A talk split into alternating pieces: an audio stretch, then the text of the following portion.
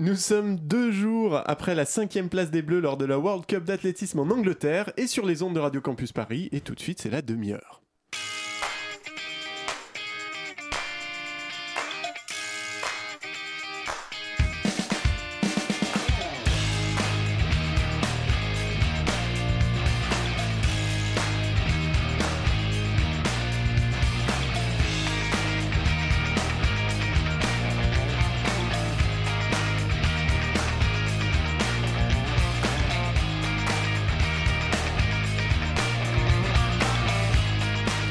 Bonsoir, bonsoir, bonsoir auditrice, c'est la demi-heure, je suis Pitou mais en direct sur le 93.9 et en compagnie de Jérémy, qui lève déjà les yeux au ciel excédé par tant de zeugma en si peu de mots. Bonsoir Jérémy. Bonsoir Pitou.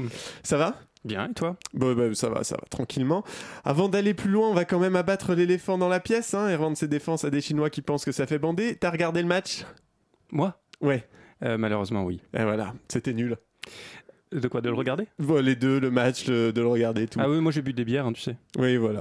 Et puis on est un peu des gros rabat jouets, donc on s'en fout. en fait. Exactement. Exactement. Voilà.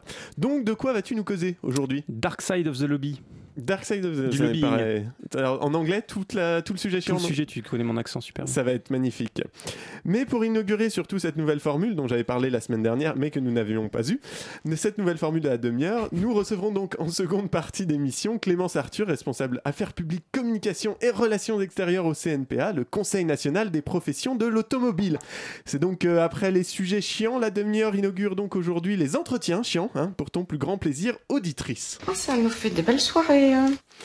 Mais avant ces réjouissances, nous allons bien entendu nous tourner vers l'actualité de ces derniers jours. Une actualité politique nationale et internationale très chargée, puisque tandis que le Parlement est réuni en congrès pour voter la réforme constitutionnelle, l'OTAN s'est réunie le 12 juillet pour un sommet d'urgence, avant-hier Trump a rencontré Poutine, dans les Balkans des milliers de réfugiés errent cherchant désespérément une porte pour entrer en Europe, mais se heurtent aux frontières closes de la Croatie, et plusieurs ONG ont co- coécrit un rapport pour dénoncer la multiplication par 33 des exportations d'armes de la France vers l'Égypte en 7 ans, participant ainsi à l'intensification de la répression envers l'opposition. Bref. Il n'y a, bon, c'est pas du tout orienté. Bref, il n'y a que l'embarras du choix et comme toujours, quand j'ai l'embarras du choix, je me tourne vers la sagesse populaire et j'allume le trésor de Pernod. Bonjour à toutes et à tous, fier d'être bleu et en plus avec des maillots avec deux étoiles. 20 ans après, la France une deuxième fois championne du monde. Vous avez vécu, peut-être participé à cette soirée de folie partout en France. C'était magique, Jean-Pierre, inoubliable. On en a pleuré, nous, dans les énorme. gradins. C'était énorme. Vous avez pleuré Énorme. hier Ah oui, j'ai eu les larmes à l'œil. oui. Voilà, bon, ben on va pas jouer les surpris, hein, évidemment, qu'attendent d'autres hier lundi 16 juillet, si ce n'est une dégoulinade bleu, blanc, rouge qui tâche autant que les vins éponymes. Il fallait que ça se passe. C'est passé. Je ne m'attarderai pas sur le fait qu'on demande à la nana si elle a pleuré, ni sur le fait que si elle a eu les larmes à l'œil, il serait sans doute bon de consulter. Un canal lacrymal bouché, ça peut vite s'infecter. hein. J'aurais, bien quelques trucs à dire sur le sujet, hein, mais il paraît qu'on peut aimer le foot tout en étant critique de ce qu'il véhicule et conscient de son rôle de fumigène pour détourner l'attention des peuples des vrais problèmes. Pour moi, c'est un peu comme faire de la prévention contre l'alcoolisme en organisant, des tournois de beer pong, mais admettons. En plus, euh, le leader Maximo, il a dit qu'il fallait pas mépriser. Mais là où je suis plus d'accord, euh, c'est quand on en vient à mépriser ceux qui se réjouissent, hein, en disant ben quoi, alors ils sont incapables de protester euh, contre le sort qui leur est fait, mais là ils s'en vont tous sur les Champs Élysées, alors qu'ils auraient dû venir pour défendre, leur cause, leur, cause, leur, leurs revendications sociales et tout ça. Moi je suis pas d'accord avec ça. Je crois qu'on doit pouvoir se réjouir, surtout quand c'est une, une réjouissance qui est euh, purement positive. On est content parce qu'on a gagné, parce qu'on a une belle équipe, parce qu'elle est euh, euh, de bien des façons à l'image du pays dans sa forme la plus populaire. Et donc c'est normal d'être content et d'être joyeux et c'est bien. Ça met de l'allégresse. Je comprends pas qu'on puisse regarder ça de trop haut. Alors, si Jean-Luc le dit. Bon, en même temps, il y a quelques années, au micro de RTL, il n'avait pas vraiment le même discours. hein. faut dire aussi qu'à l'époque, euh, c'était avant qu'il se prenne vraiment au sérieux. Je veux dire, il prétendait pas être chef de file de l'opposition et c'était pas encore injecté 20% des voix dans l'urne. Je vais vous dire franchement, c'est l'opium du peuple cette histoire. hein. Euh, moi, je ne suis pas très fouteux, alors donc j'ai qu'une chose à vous dire, c'est que ça m'a toujours choqué de voir des RMistes applaudir des millionnaires. Mais après tout, tu me diras, auditrice, il y a que les imbéciles qui font pas de politique. Du coup, et pour éviter d'être désagréable et devoir m'infliger une séance d'autocritique de plus dans la foulée, nous allons parler d'autres choses. À commencer par Trump, parce que décidément, on n'a pas fait plus comique outre-Atlantique depuis Charlie Chaplin. hein. Trump était on fire ces derniers jours, comme on dit pas tant que ça en fait dans les pièces de Shakespeare. Après avoir euh, chahuté les dirigeants euro- européens lors du sommet de l'OTAN, faisant plier tant Macron que Merkel sur la nécessité d'augmenter la participation pécuniaire de l'Europe, Trump a accordé une interview à CBS en Écosse, là où il glandait avant d'aller rencontrer son maître site. Who's your biggest competitor, your biggest foe globally right now? Well, I think we have a lot of foes. I think the European Union is a foe, what they do to us in trade. Now, you wouldn't think of the European Union, but they're a foe. Uh, Russia's a foe in certain respects. Uh, China's a foe uh, economically, certainly. Uh, they're a foe. Si, comme le président américain, ton niveau d'anglais laisse à désirer, auditrice, sache en substance qu'il dit ceci. Son ennemi, c'est l'Europe, et dans une moindre mesure, la Russie et la Chine. Alors, être cité dans un groupe avec la Chine et la Russie, autant te dire que dans le genre ménage à trois, on est plus sur la fin de soirée un peu sale où tu te retrouves seul avec deux types un peu chelous qui commencent à laisser leurs mains se balader, que le threesome érotique avec tes deux meilleurs amis ultra bandants sur lequel tu fantasmes toute seule dans ta douche quand tu te laisses le pommeau te chatouiller. Bon, ceci dit, Trump, avait déjà déclaré la guerre au Canada, hein, il reste cohérent quelque part, un peu comme ce pote qui part franchement en couille et qui a réussi à s'aliéner tout le monde, hein, et depuis la soirée de fin de diplôme il y a 10 ans, plus personne n'en en- n'en a entendu parler. Avec un peu de chance, une fois son mandat terminé, on se mettra toutes d'accord pour faire comme si ça n'avait jamais existé. Et la fin de son mandat, à force de déconner, elle risque peut-être d'arriver. À Helsinki, Trump a réussi l'exploit incroyable de, ra- de rassembler contre lui les démocrates et les républicains en offrant une conférence de presse lunaire en compagnie de Vladimir Poutine. Alors je rappelle pour ceux qui suivent pas que les élections américaines ont été a priori influencées par la Russie et que 12 membres du renseignement russe ont été inculpés il y a quelques jours pour le piratage des serveurs d'Hillary Clinton. Et tout ce que le président américain a trouvé à dire face à son adversaire, qui n'est pas l'Europe là, c'est ça. Great confidence in my J'ai confiance en mes services de renseignement, mais le président Poutine a été très convaincant lorsqu'il a nié toute ingérence. Il a dit que ce n'était pas la Russie, et je vais vous dire, je ne vois aucune raison que cela le soit. I don't see any reason why it would be. Face à la presse internationale, le président américain dédouane Vladimir Poutine. Une victoire symbolique pour ce dernier qui profite de la conférence de presse pour nier à nouveau toute ingérence de son pays. Mais ça a dû être l'interrogatoire le plus nul du monde, hein. T'imagines? Vlad, tu as truqué mes élections Niet. Ah ok, non, pardon, autant pour moi. Euh, copain? Je veux dire, tous les médias américains, tous les politiciens lui tombent dessus. Le mec dit ouvertement que sa justice et ses services de renseignement, c'est de la merde, et qu'il fait plus confiance au type en face, qui est juste un ancien du KGB. Je sais pas, mais dans ta vie, à quel moment tu fais confiance à un ancien du KGB Je filerais mes économies à Bernard Tapie avant de ne filer ne serait-ce que mon goûter à Vladimir Poutine. Et il y en a un qui, vraiment, vraiment a pas aimé ça, c'est Terminator. President Trump, I just saw your press conference with President Putin, and it was embarrassing. I mean, you stood there like a little wet noodle, like a little uh, uh, fanboy. I mean, I was asking myself, when are you going to ask him for an autograph or for a selfie or something like that? Arnold Schwarzenegger a donc traité le président américain de petite nouille molle et c'est quand même tout à fait sympathique. Mais assez parlé de Trump, revenons en France où les députés sont...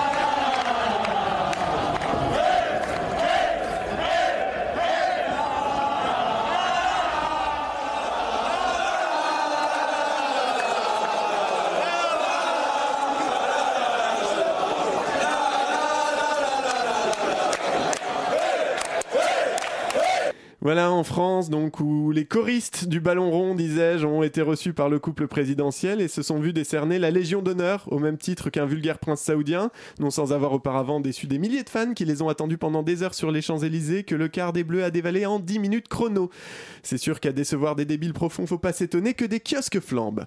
Ceci dit, maintenant qu'ils sont déçus, peut-être aurons- aurons-nous un peu plus de temps de cerveau disponible pour discuter d'autre chose que du foot, parce que pendant que tu buvais de la bière en criant devant une télé, ce qui est, je pense, la définition même du paramètre négligeable dans un système physique, il s'est passé quelques trucs qui ne le sont pas euh, négligeables. Par exemple, le Conseil de l'UE s'est prononcé de manière favorable sur le traité de libre-échange Europe-Japon, le GEFTA, l'équivalent du CETA, ce qui pourrait notamment relancer le processus de privatisation des ressources naturelles comme l'eau et de baisser certaines normes environnementales.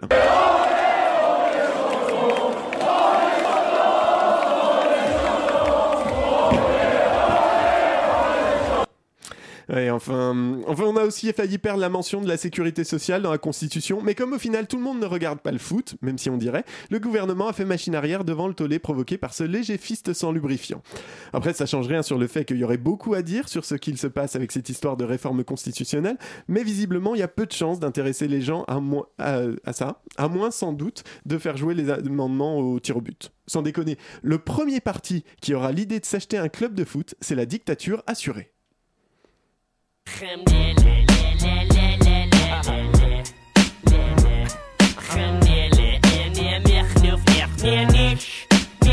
Translation. So you can suck my dick if you don't like my shit. Cause I was high when I wrote this, so suck my dick. two pills I pop till my pupils swell up like two pennies. Clint Eastwood in his mid 20s. A young ass man with a trash can strapped to the back of his ass so the rats can't shoot through his last pants. I'm like a mummy at night, fighting with bright lightning, frightened with five little white and pills biting him. I'm like a fucking wasp in a hospital lost, stinging the fuck out of everything I come across in the halls. I light a candle and place it up on the mantle. Grab a knife at the blade and stab you with the fucking handle. So when you find yourself wrapped up in the blind turban, just too late. Once you're hung from the drapes, it's curtains. I'm an instigator, 380 slug penetrator, degrading, creating murders to kill haters. Accused for every crime known through the equator. They knew I did it for having blood on my gators. My weed to hit your chest like a double barrel gauging. I'm a black grenade that'll blow up in your face with a fifth in me. When I guzzle me, I do shit on purpose. You never can be safe, forgive me. I'm snatching every penny. It gotta be that way, nigga, face it. That weed I sold to you, brigade laced it. You hadn't, I make the president get a facelift. Niggas just afraid, handing me their bracelet. Chilling in the lab, wasted. I'm the type that'll drink Kahlua and gin. Throw up on a mic, your life is ruined. You get socked right on sight. And even at the Million Man March, we gon' fight. So you can suck my dick if you don't like my shit. Cause I was high when I wrote this, so suck my dick. Cause I don't give a fuck if you don't like my shit. Cause I was high when I wrote this, so suck compulsive liar, set my preacher on fire. Slash your tires, flying down and Myers. Plates expired, as I'm high and I'm fired. Jacking my dick off in the bed of barbed wire. Hey, is this hard for Bitch, can you read the flyer? Special invited guest will be Richard Pryor. Aren't you a millionaire? No, bitch, I'm retired. Fucking your bitch in the ass with a tire iron. I'm ripped, I'm on the acid trip. My DJ's in the coma for letting the record skip, letting the record skip, letting the record skip.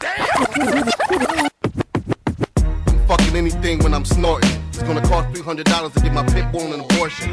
Some bitch asked for my autograph. I called her a whore, spit beer in her face and laugh. I dropped bombs like I was in Vietnam. All bitches just hold, even my stinking ass mom. Flashback, two feet, too deep up in that ass crack.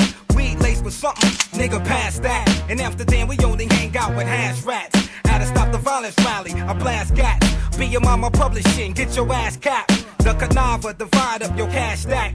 Run your motherfucking pockets, ass sap. I don't need a platinum chain, bitch, I snatch shack. Born loser, half thief and half black. Bring your boys and your guns and get laughed at. Bitch smack, a rich rappers get a jag jack. And found chopped up in the trash bag. Strangling the rappers until the point they can't yell. Cause their crew is full of fags and sweeter than bake sales. Reckless, come from behind and snatch your necklace. Gruesome and causing more violence than nine hoodlums. I grapple your Adam's apple until it crackle, run right past you. Turn around, grab you, and stab you. Get executed, cause I'm a loony. I got a yuck mouth and it's polluted. I cock it back, then shoot it. I love snatching up players, thugs, and young ballers. Shoot up the household, even the young toddlers. Brigade barricade to bring the noise. While the bullets break your bones up like Christmas toys. If I go solo, I'm doing a song with Bolo. A big Chinese nigga screaming, Niva, yo, yo. I leave your face leaking. Run up in church and smack the preacher while he's preaching. Take a swing at the deacon. I used to tell cats that I sold weed and weight. I was straight till I got caught selling them shit. I'm ignorant with the intent to snatch your rent. I got kicked out of summer camp for having sex in my tent with the superintendent's daughter. My brain's out of order. I've been a con artist since I was swimming in water. In cahoots with this nigga named Carl Vine who got fired from UPS for trying to send you a bomb. I signed to a local label for fun. Say I got cancer, get dropped, take the advancement and run. Ride by you in the rain while you carry your son. Call your house and hang up on you for not giving me none. Born straight up out of pussy, but a son of a gun. Got a reputation for having niggas running their funds. Used to be the type of nigga that was folding some ones. Till I met your fat mama, now I'm rolling and done. So you can suck my dick like if you don't like my shit. Cause I was high when I wrote this, so suck my dick. Cause I don't give a fuck if you don't like my shit.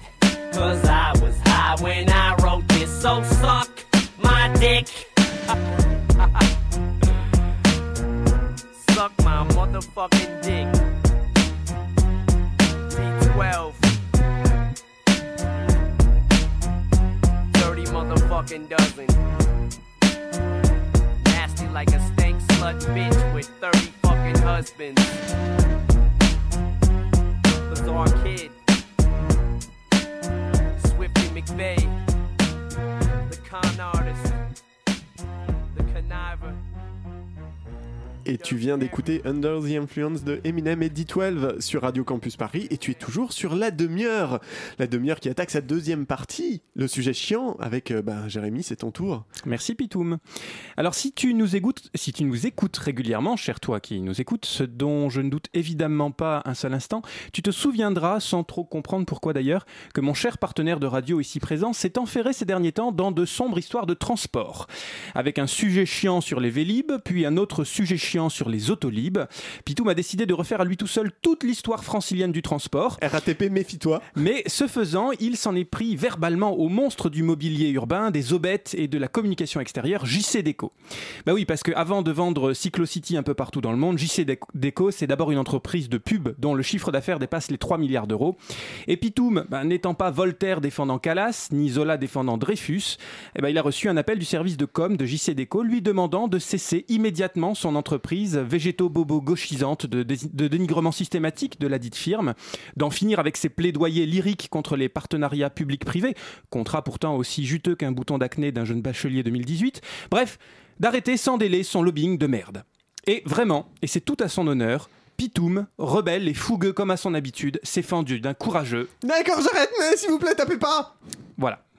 Donc cette histoire est complètement fausse, Acteur mais elle- studio. Merci. Juste pour toi. Cette histoire est complètement fausse, mais elle me permet de lancer de manière tout à fait naturelle le sujet chiant du jour, le lobbying. Bah oui, parce que quand on commence à parler lobbying, on sent qu'on va vite flirter avec des complots, des agents infiltrés dans des big corporations pour cacher la vérité au peuple. Comme là, rappelle-toi, cher toi qui nous écoutes. We call ourselves the Mod Squad, MOD, Merchants of Death. We're lobbyists for the tobacco, alcohol, and firearms industries. How many alcohol-related deaths a year? Well, does that- 100,000? That's what, 270 uh, a day? A tragedy. I front an organization that kills 1,200 people a day. Dad, I want to see what you do. The message Hollywood needs to send out is smoking is cool. You can put the sex back into cigarettes. Allez, souviens-toi, cher toi qui nous écoute, Thank You for Smoking, une production hollywoodienne qui fait passer pour cool le fait de vendre de la mort à des gens consentants, mais surtout un peu cons, et pour une givrée nymphomane, la journaliste qui balance tout. Alors tu peux toujours me dire, ouais non mais ça c'est les Américains, euh, nous c'est pas pareil. En février dernier, par exemple, l'Union européenne valide une directive pour tenter de détourner les jeunes de la cigarette. 200 représentants des trois plus grosses compagnies mondiales de tabac, Philip Morris, British American Tobacco et Japan Tobacco, débarquent alors dans la capitale belge pour protéger un marché de plus de 121 milliards d'euros. À 3 millions d'euros les deux semaines, ils n'ont pas fait que manger des frites. Voilà, février dernier dans ce reportage de DataGull est en février 2014, donc pas si lointain. Mais bref, avant de s'attaquer aux gros salauds qui vont globalement faire l'unanimité contre eux, je voudrais commencer par une forme d'autocritique. On sait bien, hein, Pitoum et moi, que sur les réseaux sociaux, sur les internets, notre émission provoque le scandale. Quoi encore ces pseudo-intellos gauchos qui veulent changer le monde, qui dénoncent mais sans rien glander à côté? Bon, en tout cas, c'est peut-être ce qu'on dirait de nous si les gens nous écoutaient, mais là, là n'est pas le point. C'est vrai, à la demi-heure, on porte des idées, on s'en cache pas, on essaie même de les étayer. Et quelque part, c'est le principe même du lobbying, faire une OPA publique sur ta construction de la réalité et ta perception des choses pour essayer de faire changer les choses. En l'occurrence, pour essayer de te faire changer toi et te faire prendre conscience que Macron est un gros con. Et le lobby, ou l'influence, ou le plaidoyer, qui est le terme qu'on utilise quand on veut dire que les ONG font aussi du lobby, mais en mode gentil, c'est chercher à peser dans la fabrique du pouvoir par la mise en scène d'une narration. Ah ouais, je l'ai fait trop fulgurant là. Ça va? Je vais détailler un peu alors. Alors, assez classiquement, on limite l'analyse d'une situation politique à qui sont et ce que font 1. les partis, 2. les élus, 3. le gouvernement. C'est pas mal, mais c'est pas suffisant. On sait bien qu'il y a d'autres acteurs. Les syndicats d'abord, ces salauds de CGTistes qui font rien que d'emmerder le monde et de prendre en otage la France. Mais il y a tous les autres, tous ceux qui répondent au doux nom de lobby ou groupe d'intérêt. Lesquels d'intérêt les leurs, hein, ça c'est certain. Alors en France, on a encore un peu de mal avec ça. Pas que ces groupes n'existent pas, bien au contraire, mais avec le, fait de les penser comme des acteurs à part entière de la vie politique. On peut peut-être croire que c'est le poids des héritages historiques, de l'hostilité révolutionnaire aux corporations d'ancien régime et d'une conception de la souveraineté très rousseauiste qui estime qu'entre le peuple et l'État, eh ben, les groupes n'ont pas leur place. Mais il y a peut-être aussi une explication plus prosaïque, puisque se poser une question sur les lobbies revient à se questionner sur la représentation politique. Le principe même d'une démocratie représentative, c'est de trouver un mécanisme de transfert de la décision politique à des représentants qui incarnent symboliquement le peuple. C'est pour ça que les députés rassemblés s'appellent aussi la représentation nationale. Et cette transaction, ce transfert de la décision se fait par un biais, le vote. Et le souci avec les lobbies, bah, c'est qu'on vote pas pour eux. Et alors, un permis? Bah oui, justement, un permis ou un registre, ça, ça serait bien. Parce que du coup, les lobbies n'entrent pas directement dans le prisme de la démocratie représentative. Et c'est quoi le problème avec les lobbies en démocratie? Bah, le pouvoir, par définition, il est asymétrique. J'ai déjà donné cette définition dans une émission précédente. On peut donner du pouvoir la définition relationnelle suivante. Avoir du pouvoir, c'est réussir à faire faire à machin ce que machin n'aurait pas fait si vous n'aviez pas été là. Et le lobbying est au cœur de cette définition. Il y a des élus, des décideurs, des fonctionnaires, il y a des prescripteurs de lois et de politiques publiques, donc des gens qui ont du pouvoir. Mais ces places sont chères, faut faire de la politique, faut se battre pour gagner des élections, tout ça pour à la fin partager un banc avec François de Rugy et une glace avec Marine Le Pen au bar de l'Assemblée, c'est dire comme c'est pénible. Donc l'alternative à faire de la politique, c'est d'agir sur ceux qui la font. Ça n'a rien de bien fou ce que je dis, hein. ça a été identifié par des chercheurs comme Cobb et Elder dès les années 70. Mais donc, les lobbies mobilisent des ressources matérielles et symboliques pour agir sur la loi en fonction de leurs propres intérêts, ou même, puisque j'en ai déjà parlé dans cette émission, de, la notion de mise sur agenda, pour faire parler d'un problème et le mettre à l'ordre du jour, là encore dans le sens d'intérêts qui leur sont propres. Mais souvent, on n'a pas trop envie d'entendre qu'il y a des groupes sur lesquels, en tant que citoyen, on a peu de poids, et qui, qu'on le veuille ou non, participent à la fabrique de la loi. Alors très vite, suivant ton appétence personnelle, cher toi qui nous écoutes, les lobbies, ça peut paraître sulfureux parce que c'est secret, ça a un goût de terre plate et de complot reptilien. Je ne sais pas, il y a des lobbies, moi je ne, je ne les vois pas. En tout cas, si je les voyais, je leur dirais ce n'est pas, ce n'est pas votre place à l'Assemblée. Les députés semblent ne pas les voir. Et pourtant, les lobbyistes sont bel et bien là, salle des quatre colonnes au cœur même de l'Assemblée nationale. L'homme à la chemise rayée défend les intérêts de l'industrie du textile. Celui-ci travaille pour un gros fabricant de cigarettes. Et entre deux portes se cache le lobbyiste des chasseurs et des armuriers. Alors qui sont-ils vraiment? Comment travaillent-ils? Nous allons vous faire pénétrer dans l'univers très secret de ces réseaux d'influence. La mise en son est magique. N'est-ce pas C'est fabuleux. Donc là, c'est l'équivalent de la une de l'été de l'Obs ou de Marianne sur les francs-maçons. hein. Ça n'a aucun intérêt, mais ça fait vendre. Et du coup, ouais, effectivement, j'aime bien la petite musique atonale en fond de cet extrait sonore. On sent que c'est censé te mettre un peu mal à l'aise, qu'on est sur du reportage de haute volée, hein, en mode, tu vois, il y a des choses qu'on ignore, qu'on sait pas, et même qu'on méconnaît. Ah, Après, on a aussi l'approche BFM. Elle vaut le coup aussi, celle-là. Nous avons suivi Daniel Guéguin, lobbyiste à Bruxelles. C'est l'un des plus anciens dans sa profession. Il nous explique son métier, il nous montre aussi comment il aide les entreprises à défendre leurs intérêts dans la jungle bureaucratique de la Commission. C'est notamment grâce à son intervention qu'un médicament important pour la lutte contre une maladie orpheline du foie a pu être commercialisé en Europe. Et ce, malgré plusieurs années de blocage à la Commission européenne. Voilà, là c'est clairement d'une autre trempe. hein. Là on est sur, du lobbying sauveur de vie humaine, combattant les maladies orphelines et, et l'immonde bête bureaucratique de l'Union européenne pour le salut des peuples. Et ça c'est cool. Merci les lobbies. Voilà, alors je vais pas faire le tour de, tout ce qui est accusé de lobby, hein, parce qu'entre Raymond Barre qui dénonce le lobby juif, Alain Soral qui dénonce le lobby pédophile, ou Guillaume Meurice qui parle du lobby de la viande, il y a des mondes. D'ailleurs, que dis-je des mondes, des gouffres? On est toujours le lobby d'un autre au final. Mais du coup, on sent bien que le lobby fait lui-même l'objet d'une narration. On va tantôt le présenter comme un truc horrible et antidémocratique au possible, tantôt comme la panacée face aux 44 000 fonctionnaires autistes de l'Union européenne. D'ailleurs, si je vous dis, euh, si on vous dit, il n'y a, plus- de glace au frigo, d'un ton accusateur, une réponse tout à fait appropriée peut être Ah, bah, c'est la faute du lobby juif, maçonnique, gay, gauchiste, et tu rayes les mentions inutiles. Mais du coup, très vite, le terme, même de lobby est utilisé comme un mot valise qui évite de se poser de vraies questions sur qui cherche à agir à quel moment et sur quel enjeu. Et on couvre le tout d'un joli voile complotiste. Mais sérieusement, du coup, un lobby, c'est quoi? La définition d'un lobbyiste européen, c'est- particulièrement simple. Euh, c'est quelqu'un qui est chargé euh, d'accompagner euh, ou un client, ou un secteur industriel, ou une entreprise, euh, pour rendre une réglementation européenne euh, plus en ligne avec euh, l'intérêt des gens qu'il représente. C'est ça, au fond. Et donc là, il s'agit soit de convaincre la Commission, soit d'obliger la Commission à modifier ses projets par le Parlement ou le Conseil.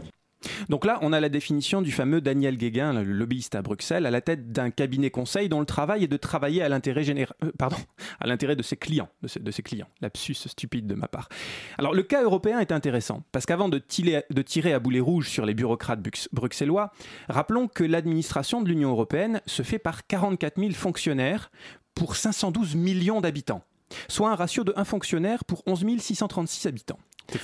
En France, ce ratio est de 1 fonctionnaire pour 12 Français. Alors la comparaison est un peu foireuse parce qu'en fait le périmètre est différent, mais ça te donne une, une idée du problème, cher toi qui nous écoutes. Contrairement à une idée répandue, l'administration européenne n'est pas assez nombreuse.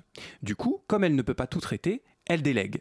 Et comme le dit Martin Pigeon, chercheur au sein d'une ONG qui s'appelle Corporate European Observatory, Martin Pigeon tient à nous emmener devant les bureaux d'un célèbre lobby des pesticides. Son ONG milite pour que les industriels fournissent toutes les études scientifiques sur les produits qu'ils commercialisent. Aujourd'hui, euh, en Europe, euh, la, toxicité des produits comme les pesticides par exemple euh, est évaluée par les industriels, par les fabricants eux-mêmes, par les producteurs eux-mêmes. Et aujourd'hui, nous devons croire l'industrie sur parole quand elle dit que euh, ces produits sont sûrs, parce que c'est elle qui fait les études. Autrement dit, l'industriel est juge et parti. confère l'épisode 1 de la demi-heure sur le glyphosate. Oui, euh, ce grand moment. Et c'est précisément du coup un des problèmes avec le lobbying, que des groupes d'intérêt existent, c'est normal. Que par exemple des industriels viennent dire à des élus attention, vous allez faire passer telle loi, ça va avoir tel impact, c'est logique. Mais que sous prétexte de ne pas avoir l'expertise en interne, on délègue aux principaux impactés la mise en forme de la loi, ça c'est un vrai problème démocratique. Les élus sont comptables devant les citoyens pas les lobbies. Alors je sais pas pour toi, cher toi qui nous écoutes, mais j'ai pas vraiment envie de faire confiance à des groupes qui ont des intérêts économiques à me vendre quelque chose. Je ne prends qu'un seul exemple de gros scandale. Les cigarettiers ont juré leur grand Dieu pendant 20 ans que la cigarette ne rendait pas accro et qu'elle ne tuait pas. Et je comprends, je veux dire, que pèsent 6 millions de morts du tabac en 2012 face à 43 000 milliards de cigarettes vendues dans le monde entre 2003 et 2013. 43 000 milliards. Non mais j'insiste, cher toi qui nous écoute, tu réalises bien que 6 millions de morts, c'est plus que les victimes du paludisme, du sida et de toutes les guerres du globe réunies en un an. Mais face aux 29 milliards d'euros de bénéfices des six plus gros cigarettiers mondiaux en 2010, ça vaut bien un petit mensonge des industriels devant le Sénat américain, non? You I believe nicotine is not addictive, yes. I believe nicotine is not addictive. I believe that nicotine is not addictive. I believe that nicotine is not addictive. Cigarettes and nicotine clearly do not meet the classic definitions of addiction. Oh yeah, on peut faire confiance aux industriels donc même sous serment. Et je ne me lance pas sur la NRA, la célèbre National Rifle Association, dont le lobby permet de vendre toujours autant d'armes aux États-Unis en dépit des tueries régulières. Au point où on entend des responsables politiques de premier plan dire que s'il y a des tueries, c'est parce que les gens ne sont pas assez armés. Mais si, rappelle-toi Trump à propos des attentats du Bataclan devant les membres de la NRA justement. or just one patron had a gun, or if one person in this room had been there with a gun aimed at the opposite direction, the terrorists would have fled or been shot. And it would have been a whole different story. I mean, right? Mais je, ne voudrais pas te donner l'impression, cher toi qui nous écoutes, que les lobbies ne sont présents qu'à Bruxelles et à Washington, et qu'à Paris c'est différent parce que nous on sait très bien que la cigarette tue et que vendre des armes c'est con. Alors prenons par exemple, à tout hasard, le cas d'Audrey Boulereau. pardon. 37 ans, diplômé de l'ESC de La Rochelle, avant d'entrer chez euh, Baron de Rothschild France Distribution, puis chez Heineken, puis de prendre la direction de l'Union des Côtes de Bordeaux, puis d'être nommé chez Vin et Société. Eh bien, le 22 mai 2017, cette chère Audrey a été mise en disponibilité de chez Vin et Société pour devenir Tada Conseillère agriculture de l'Élysée.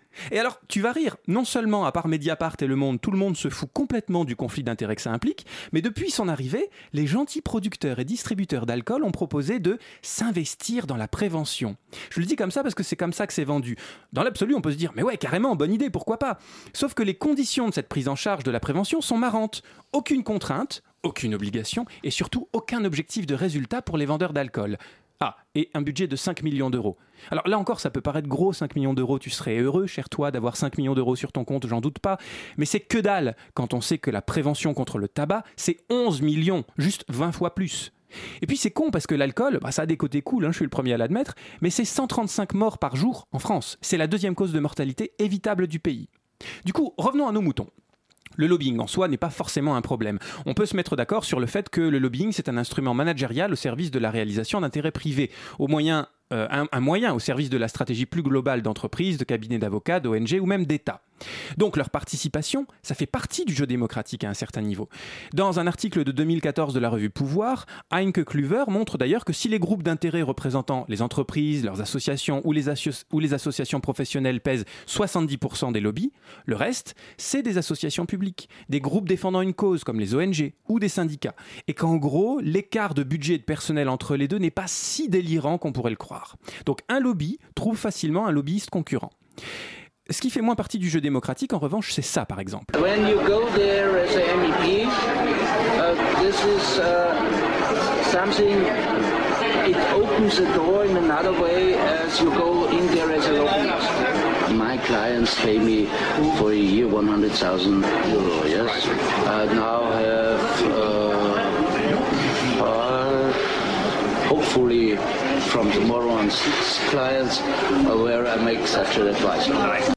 Voilà, le son est complètement dégueulasse. Mais ce que tu viens d'entendre, ça n'a l'air de rien, parce que c'est bruyant, puis puisque c'est un Autrichien qui parle anglais dans un resto. Mais en l'occurrence, c'est une vidéo d'Ernst Strasser, ex-leader des conservateurs autrichiens au Parlement européen, qui, devant une caméra cachée lors d'un repas, avoue au journaliste qui est là qu'il touche à peu près 100 000 balles par an des lobbyistes et qu'il travaille activement pour 5, ou comme il le dit, hopefully from tomorrow, 6 clients. Donc ce cher monsieur vend son vote au Parlement européen et se fait rémunérer pour faire passer des amendements clés en main. Bon, autant dire qu'après cette vidéo, le loup est tombé avec trois de ses petits potes, d'ailleurs tous anciens ministres, pour corruption et a été condamné à 4 ans de prison ferme. Je suis allé voir sur le site du Parlement européen et c'est marrant de voir que dans sa déclaration d'intérêt financier, il y a noté bah rien. D'ailleurs, c'est aussi amusant de noter que dans sa, défense a longtemps été Non, mais j'ai rien fait d'illégal, euh, rien qui n'est pas permis par la loi. Bon, alors forcément, s'il fait de la tôle, si c'était illégal. Mais l'idée est là. Il y a un flou qu'on parle du lobbying bruxellois ou parisien d'ailleurs, entre la gestion et la définition de l'intérêt général et des intérêts particuliers. Avec un problème, le manque de transparence. J'en remets une couche avec Martin Pigeon parce que j'aime bien son nom. Le lobbying, ça consiste à faire pression sur les députés européens, sur les décideurs européens de leur ensemble. Euh, donc ça consiste à intervenir en fait dans le processus de décision. Le problème, c'est qu'un lobbyiste n'est élu par personne. Euh, il est uniquement redevable à ses clients. Il n'est pas redevable à un électorat. Donc si euh, la démocratie devait juste être l'addition de tous les lobbyistes, alors ce serait bah, le plus riche gagne. Bon, c'est vrai que le plus riche gagne, ça pourrait être le slogan de Macron en 2022, mais on n'en est pas encore là. Mais Pigeon met l'accent sur le vrai problème du lobbying. Pas qu'il existe, mais qu'il ne soit pas plus transparent et que quand les registres existent, il ne soit pas obligatoire d'y figurer. Pas que l'influence se fasse dans les parlements, mais que beaucoup d'acteurs cherchent à faire du trafic d'influence, voire de la corruption.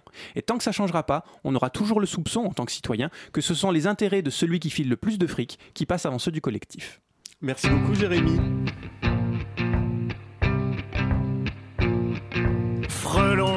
Dans nos crânes, scorpions rampant dans le crash de nos âmes, serpents visqueux englués dans les squames de nos bourbeuses mémoires d'humanoïdes insanes. Nous ne sommes que des branleurs gélatineux babouins, des crapauds de glandeurs, clowns et sacs à vin, pignoles envie de tout plomber. Envie de tout scratcher, de tout désintégrer, faire cramer les télés avant que de crever de peur dans les coulisses des shows climatisés.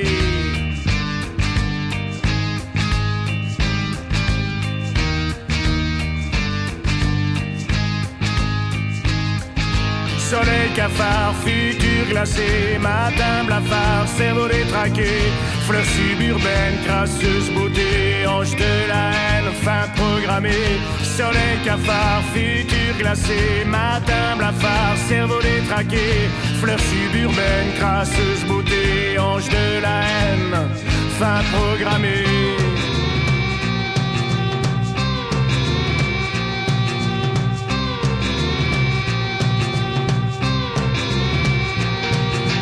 Nervi casqué d'étincelles, Rottweiler devant les maternelles, bannière des étoilés, caméra et dentelle.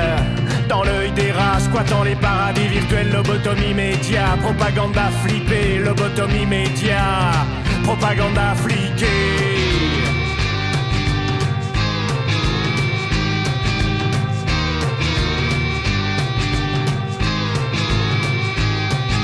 Soleil, cafard, futur glacé, matin, blafard, cerveau détraqué, fleurs suburbaines, grasseuse beauté, ange de la haine, fin programmée. Soleil, cafard, futur glacé, matin, blafard, cerveau détraqué, fleurs suburbaines, grasseuse beauté, ange de la haine, fin programmée. Fin programmée. Fin programmée. Programmée. Fin programmée. Fin programmée. Fin programmée. Fin programmée. Fin programmée.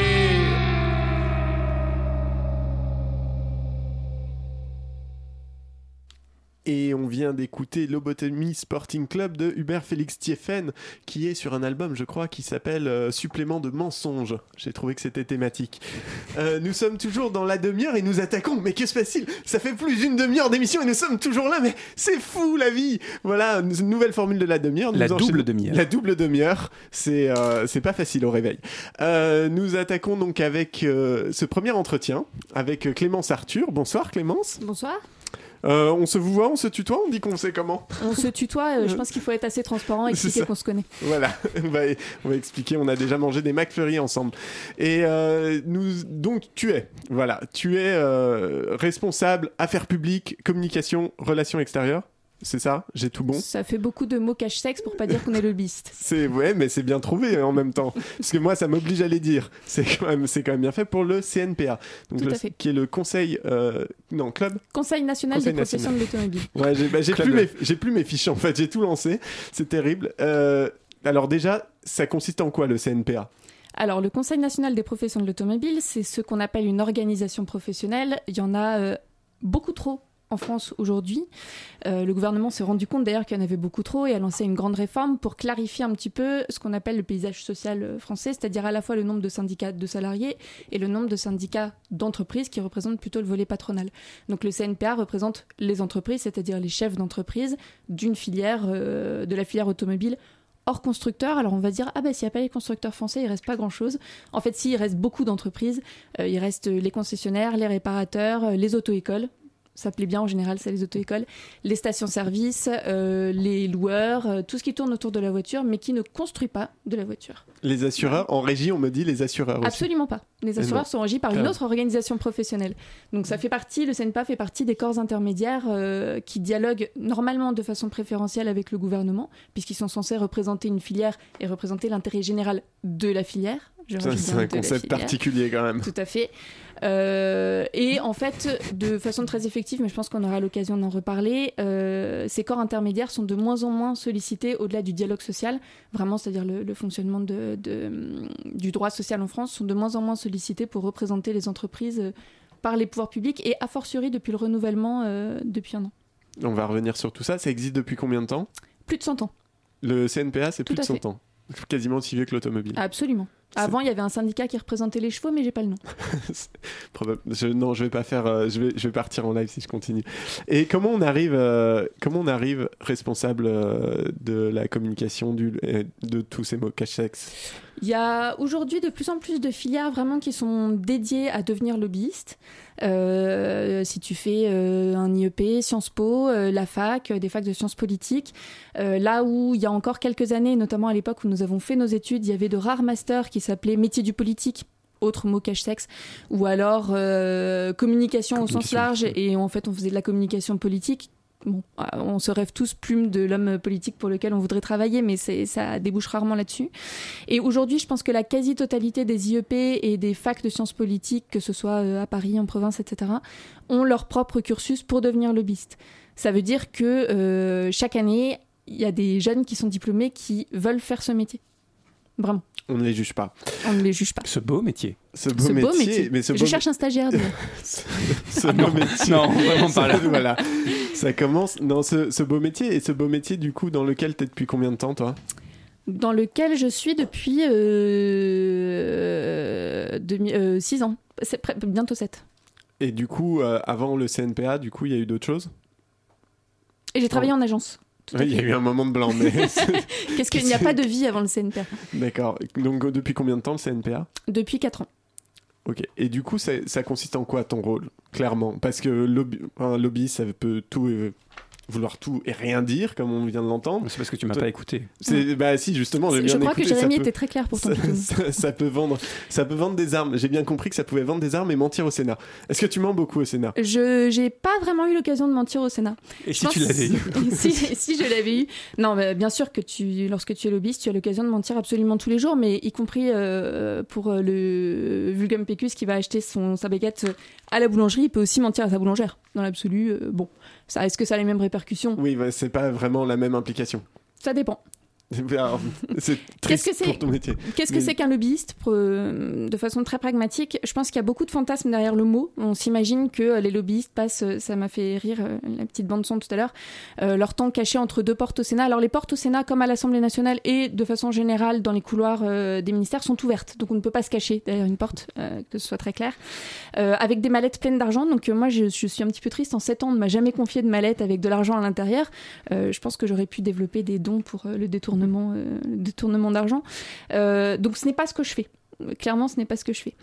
Euh, un lobbyiste, c'est avant tout quelqu'un qui est payé, que ce soit par euh, un corps intermédiaire, donc euh, un syndicat comme je le disais tout à l'heure, ou une entreprise, ou une ville. Les villes font du lobby quand elles veulent avoir euh, leur ligne à grande vitesse, ou par une association. Jérémy le disait tout à l'heure, effectivement, les associations font aussi une forme de lobbying. Les collectivités. Les collectivités, tout à fait, euh, qui est payé donc par un organisme, pu- public, parapublic, privé, euh, comme, on, comme on veut, pour expliquer et présenter auprès des pouvoirs publics, administration, gouvernement, Assemblée nationale, Sénat et, euh, et, euh, plus largement, euh, quel est en quoi consistent les métiers qu'elle représente, le métier qu'elle représente, le secteur qu'elle représente, quelles sont éventuellement les difficultés que euh, le métier peut rencontrer, euh, quelle est la matière grise, la matière euh, factuelle, les chiffres, etc., qu'on peut amener auprès des pouvoirs publics pour les aider à comprendre et à éclairer leurs décisions publiques. Ça, c'est la façon, j'allais dire petit. Larousse, de, de présenter les choses, mais qui en fait est assez vrai.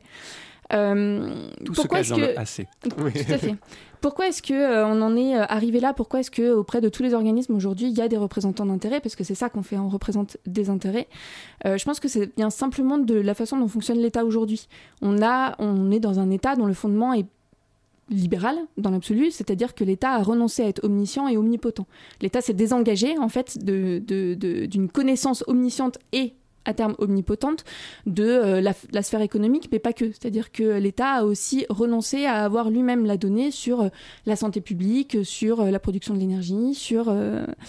Et partant de là, pourquoi je dis que c'est une conception qui est assez libérale du rôle de l'État? C'est que l'État se dit, bon, si on, si on additionne les intérêts particuliers et qu'on fait appel aux entreprises, aux collectivités, aux mairies, aux associations pour avoir cette remontée de données, de, data, on est quand même dans une économie de la data aujourd'hui, on va additionner les intérêts particuliers. Et à la fin ça fera une sorte d'intérêt général.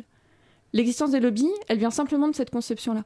Moi, aujourd'hui, 90% de mon temps, pour répondre peut-être plus précisément à ta question, Pitoum, c'est de répondre à des questions qui me sont posées soit par des parlementaires, soit par le gouvern- euh, gouvernement, soit par l'administration. Si je prends un cas très précis, on représente par exemple les contrôleurs techniques. Je crois que tu connais bien je, ce métier. je connais bien. Il y en a en Euh, bas de chez moi, voilà pour la petite histoire. On représente euh, notamment les contrôleurs techniques. Ça va vous paraître peut-être dingue, mais au sein de l'administration, je ne vais pas toutes vous les citer, il y a un bureau spécifique qui s'occupe exclusivement du contrôle technique. On pourrait dire ce bureau spécifique qui s'occupe exclusivement du contrôle technique est détenteur de l'ensemble de la donnée nécessaire pour savoir comment légiférer, comment réglementer cette profession, qui par ailleurs est une profession réglementée. Euh, en fait, non. Et c'est pas le cas. En fait, non, c'est pas le cas. C'est-à-dire que très régulièrement, le bureau en question nous appelle en nous disant Moi, alors, avec la réforme du contrôle technique, combien est-ce que vous observez de contre-visites supplémentaires? Est-ce qu'il y a eu un impact économique sur votre métier? Est-ce que vous avez l'impression que les véhicules qui passent en ce moment sont plus vieux, moins vieux? Est-ce que l'état du parc est bon, moins bon, etc. Et alors, c'est le cas sur un seul de mes métiers, mais c'est le cas évidemment sur l'ensemble de mes métiers. Et plus fondamentalement, c'est le cas pour euh, l'ensemble des lobbyistes, puisqu'on en revient toujours à ce terme-là. Euh, la personne qui travaille chez euh, France Nature Environnement, j'en parlais tout à l'heure, est sollicitée de la même façon. La personne qui travaille, euh, qui représente la ville de Lyon, va être sollicitée de la même façon. Mais alors du coup, ça veut dire que, soyons très clairs, à un moment, tout le, tout le savoir qui est nécessaire normalement à légiférer est délégué complètement, parce que, pour résumer ce que tu viens de dire, est délégué complètement au, euh, au privé.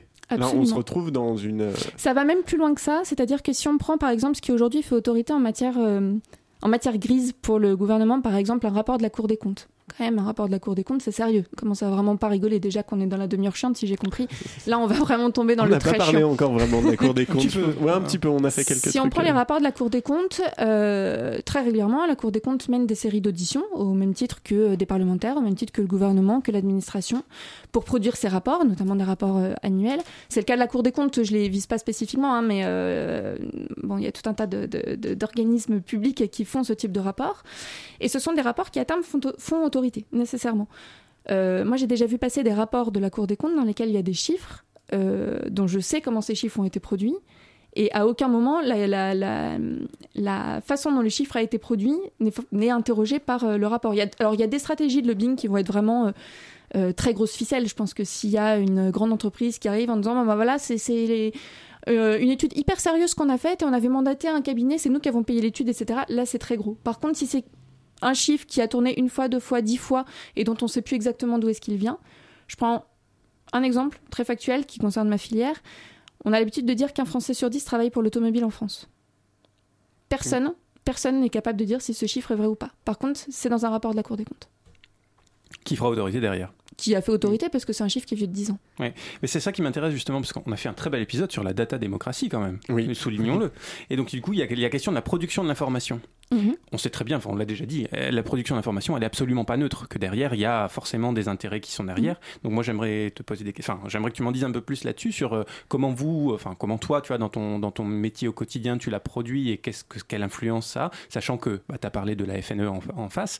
Qu'est-ce qu'ils peuvent dire, par exemple, sur, euh, sur l'automobile, enfin, France Nature Environnement, qu'est-ce qu'ils peuvent dire sur, sur l'automobile et, et- et au final, du coup, entre guillemets, pour le dire de manière un peu synthétique, qui gagne la guerre de l'information et comment? Alors, je pense que on arrive vraiment du coup dans un dans le, le, le- ce qui va faire l'antidémocratie entre guillemets de nos métiers. C'est-à-dire que pour moi, ce qui est antidémocratique, c'est pas qu'on fasse appel à des personnes dont le métier au sein, une fois de plus, d'un organisme quel qu'il soit, euh, sont en capacité de parler le langage public et donc de présenter des données au pouvoir public, bien empaquetées et déjà prêtes à l'emploi, parce que c'est ça, hein, mon métier avant toute chose. Ce qui est antidémocratique, c'est qu'on arrive dans une sorte de bataille de chiffres euh, à laquelle le grand public n'est pas associé et en plus en tout état de cause à laquelle il ne comprend pas grand-chose, à laquelle il ne s'intéresse potentiellement pas. Euh, c'est là où euh, finalement ce qui va, la personne qui va gagner, pour répondre plus précisément à ta question, c'est pas forcément la personne qui aura la donnée la plus fiable. Euh, si on prend, il y y a une, comment dire, une variable émotionnelle qui est hyper importante et qu'il faut prendre en compte et qui va jouer de façon beaucoup plus importante qu'on ne le pense, pas forcément en faveur du lobby le plus puissant et le, plus, quand on dit le plus puissant, on a souvent l'impression que ça va être le plus sale. Effectivement, hein, lorsque vous êtes lobbyiste et que ça fait plus de 5 ans que vous travaillez, petite anecdote, vous êtes appelé à peu près 15 fois par an par British euh, ou American Tobacco ou Japan Tobacco parce qu'ils cherchent des armées de lobbyistes qui sont qui seraient d'accord pour travailler pour eux. Prenons un exemple, euh, bon, c'est que c'est, parfaitement hypothétique, mais je suppose que Japan Tobacco produit de l'information euh, régulière. Si ça se trouve, son information est extrêmement euh, qualitative et absolument irréfutable. on, on va pas leur enlever ça a priori. Finalement, on n'en sait rien. Simplement, si en face vous avez une association euh, de défense des, des, des- des- par exemple la Ligue du cancer qui dit bah oui, mais nous on a on a observé qu'il y avait 50 000 personnes qui mouraient de cancer du poumon à cause du tabac. On va évidemment croire la Ligue du cancer. Évidemment. Par contre, on croira pas Japan Tobacco qui dit mais attendez, moi j'ai financé mille fois plus d'études euh, privées ou je ne les ai pas financées, mais j'ai fait appel à mille fois plus d'études privées, etc. Si ces données sont plus fiables, malgré tout, le côté émotionnel fait qu'on croira plutôt la Ligue du cancer. Oui, il y a quand même la question de la transparence derrière, parce qu'il y a la question de la, la- enfin, pre- prenons un exemple qu'on en a parlé sur les glyphosates justement. euh, on sait que Monsanto a fait énormément d'études, mais des études internalisées dont on n'a pas accès aux données, on peut pas les vérifier. Et le problème de la science, enfin, le- l'enjeu de la science, c'est quand même de pouvoir reprendre les jeux de données, vérifier et refaire tout le processus en fait et confirmer ce qu'on a vu. C'est quand même gênant quand, quand tout ça n'est pas accessible au Alors, public. je, je suis entièrement d'accord. euh, je suis entièrement d'accord là-dessus. Il y a deux points déjà. Un, globalement, comment ça fonctionne, et puis deux, je vous donnerai mon sentiment euh, derrière. Sur le comment ça fonctionne, je pense que le vrai, la vraie difficulté, c'est pas forcément la transparence. euh, euh, à un instant T, c'est la difficulté qu'on a parfois à remonter à la source de l'information. Quand Mm. je vous disais tout à l'heure, un Français sur dix travaille dans l'automobile, c'est considéré comme acquis. Il y a deux ans de ça, il y a une députée Delphine Bateau qui a mené une étude sur l'automobile et c'est la première question qu'elle nous a posée, c'est vous en pensez quoi de ce chiffre? Mais moi, je ne pense rien. Moi, je, je suis incapable de vous dire d'où il vient. Moi, je sais combien on est dans ma filière parce qu'on a une organisation professionnelle et qu'on a un observatoire, donc on sait se compter de Mm. façon extrêmement précise.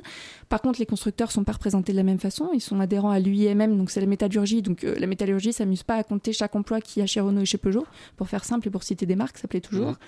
Euh, les On peut. équipementiers non plus. Ensuite, il y a une vraie difficulté parfois à avouer que euh, finalement nos lignes de production sont plutôt euh, à l'étranger Pas, pas trop chez nous. qu'en euh, France. C'est plutôt les marques étrangères d'ailleurs qui produisent en France, c'est assez rigolo. Donc pour moi la difficulté c'est pas forcément euh, un manque de transparence immédiat, c'est que parfois on a tendance à utiliser des rapports qui sont considérés comme acquis et qui en fait il y a 15 ans de ça n'étaient pas transparents. Donc il y a une vraie difficulté à remonter à la source de l'information. Euh, C'était quoi ta question? Non, mais du coup, il y a quand même la question de la transparence et de la traçabilité. Quoi. Pour Sur la pour- traçabilité. tout Si à on, fait. veut, si on veut un moment faire. Je suis plutôt d'accord en fait sur le principe des lobbies, pourquoi pas, et qu'ils fournissent leurs propres informations, pourquoi pas. Je veux dire, ça fait partie du jeu, euh, comme, comme j'ai Et, pu et le dire. sur- et surtout, c'est demandé. C'est-à-dire qu'aujourd'hui, lorsque. Alors, a fortiori, avec le renouvellement euh, des institutions, euh, les, nos nouveaux petits députés, nos primo-députés, euh, qui ont beaucoup fait rire sur les premiers mois, se sont dit OK, pour qu'on. Pour qu'on travaille de façon Mhm. intelligente, euh, il faut quand même qu'on ait une petite euh, connaissance de la façon dont euh, le secteur économique fonctionne, euh, qu'on puisse voter des choses qui soient euh, en tout, enfin, plus- un petit peu éclairées au minimum, Mhm. étayées Et absolument. après, on leur a dit voter comme le gouvernement. Ouais, et justement, il y en a beaucoup qui commencent à se dire qu'ils en ont marre de voter comme le gouvernement et qui, qui essayent de se trouver euh, leur positionnement stratégique et de communication. Ils Et on font les leur encourage. lobbying, évidemment. Donc, comment est-ce qu'ils fonctionnent? Ils fonctionnent par, euh, par concertation. Alors ça, c'est un grand truc à la mode. C'est, vous savez, c'est Royal qui avait lancé ça en 2007, euh, au moment de la présidentielle, avec Désir d'avenir, etc. Donc, euh, depuis, ils font tous ça. Euh, ils lancent tous des concertations. Il n'y a pas un projet de loi, un projet de décret, d'arrêté. Je ne vais pas rentrer dans le détail parfois extrêmement pénible de ce que peut être un travail de lobbyiste, parce que ça va aussi jusqu'à la rédaction, parfois l'accompagnement de la rédaction de, réglementations extrêmement précises. Ça se fait toujours en concertation. Donc il y a une vraie demande des pouvoirs publics euh, par, enfin, vis-à-vis de, vis-à-vis de, euh, de l'ensemble des lobbies.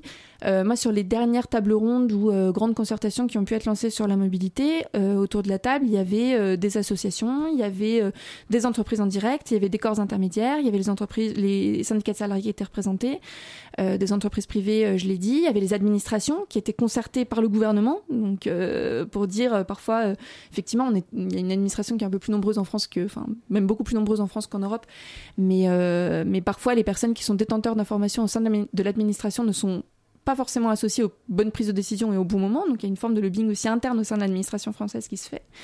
Et, euh, donc il y a une vraie demande de l'État, mais parce que l'État, une fois de plus, dans sa conception, et ça date pas euh, d'il y a 5 ans, hein, ni même d'il y a 2 ans, et encore moins de, Macron, c'est que l'État, dans la conception, l'État français, dans sa conception actuelle, a renoncé à être détenteur lui-même de cette connaissance-là. Mais c'est là où on a pour moi le défaut, euh, démocratique, qui est, qui est à un moment, à partir du moment où les intérêts privés, parce qu'on a beau parler d'intérêt général d'une filière, c'est un intérêt privé, euh, certes euh, global, mais son- enfin, la notion d'intérêt général me paraît euh, quand même un peu, euh, un peu dévoyée quand elle euh, concerne qu'une petite partie euh, de la population. En j'ai- plus- pas dit qu'un lobby travaille pour l'intérêt général. Je dis que la conception, voilà, la conception de l'État, c'est que l'addition des intérêts particuliers fera un intérêt général. Ce qui n'est pas vrai. Ce qui est, f- ce qui est plutôt faux d'ailleurs, oui, effectivement. Je Mais- vous laisse en juger.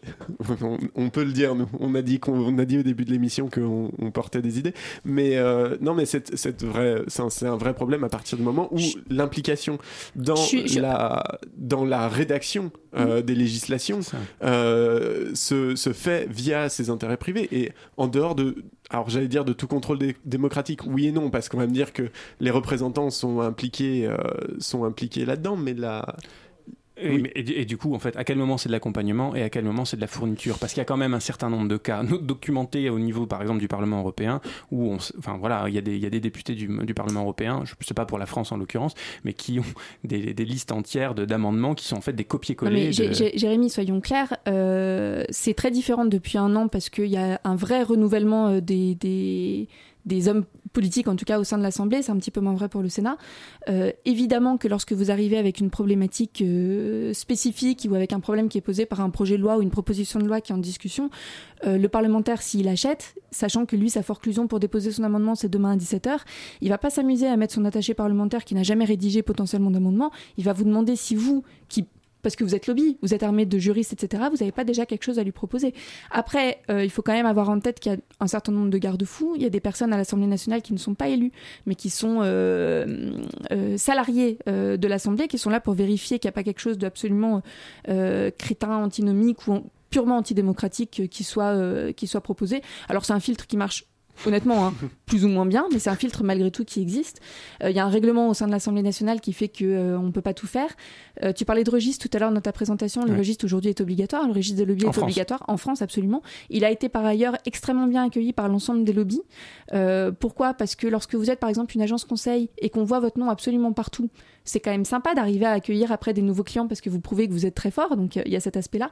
Et ensuite, il y a beaucoup de lobbyistes qui ont aussi envie de montrer que euh, finalement, c'est pas parce que vous avez rencontré tel député que euh, le député est acquis à votre cause derrière. Et il y a Mhm. beaucoup de députés qui, d'eux-mêmes, avant même que le registre ait été mis en place, ont commencé sur leur site internet ou leur blog, etc., à, di- à divulguer l'intégralité de leur emploi du temps en disant euh, de façon très transparente, bah moi, euh, mardi, de 8 à 9, euh, j'ai rendez-vous avec telle personne, de 9 à 10, avec telle entreprise, etc.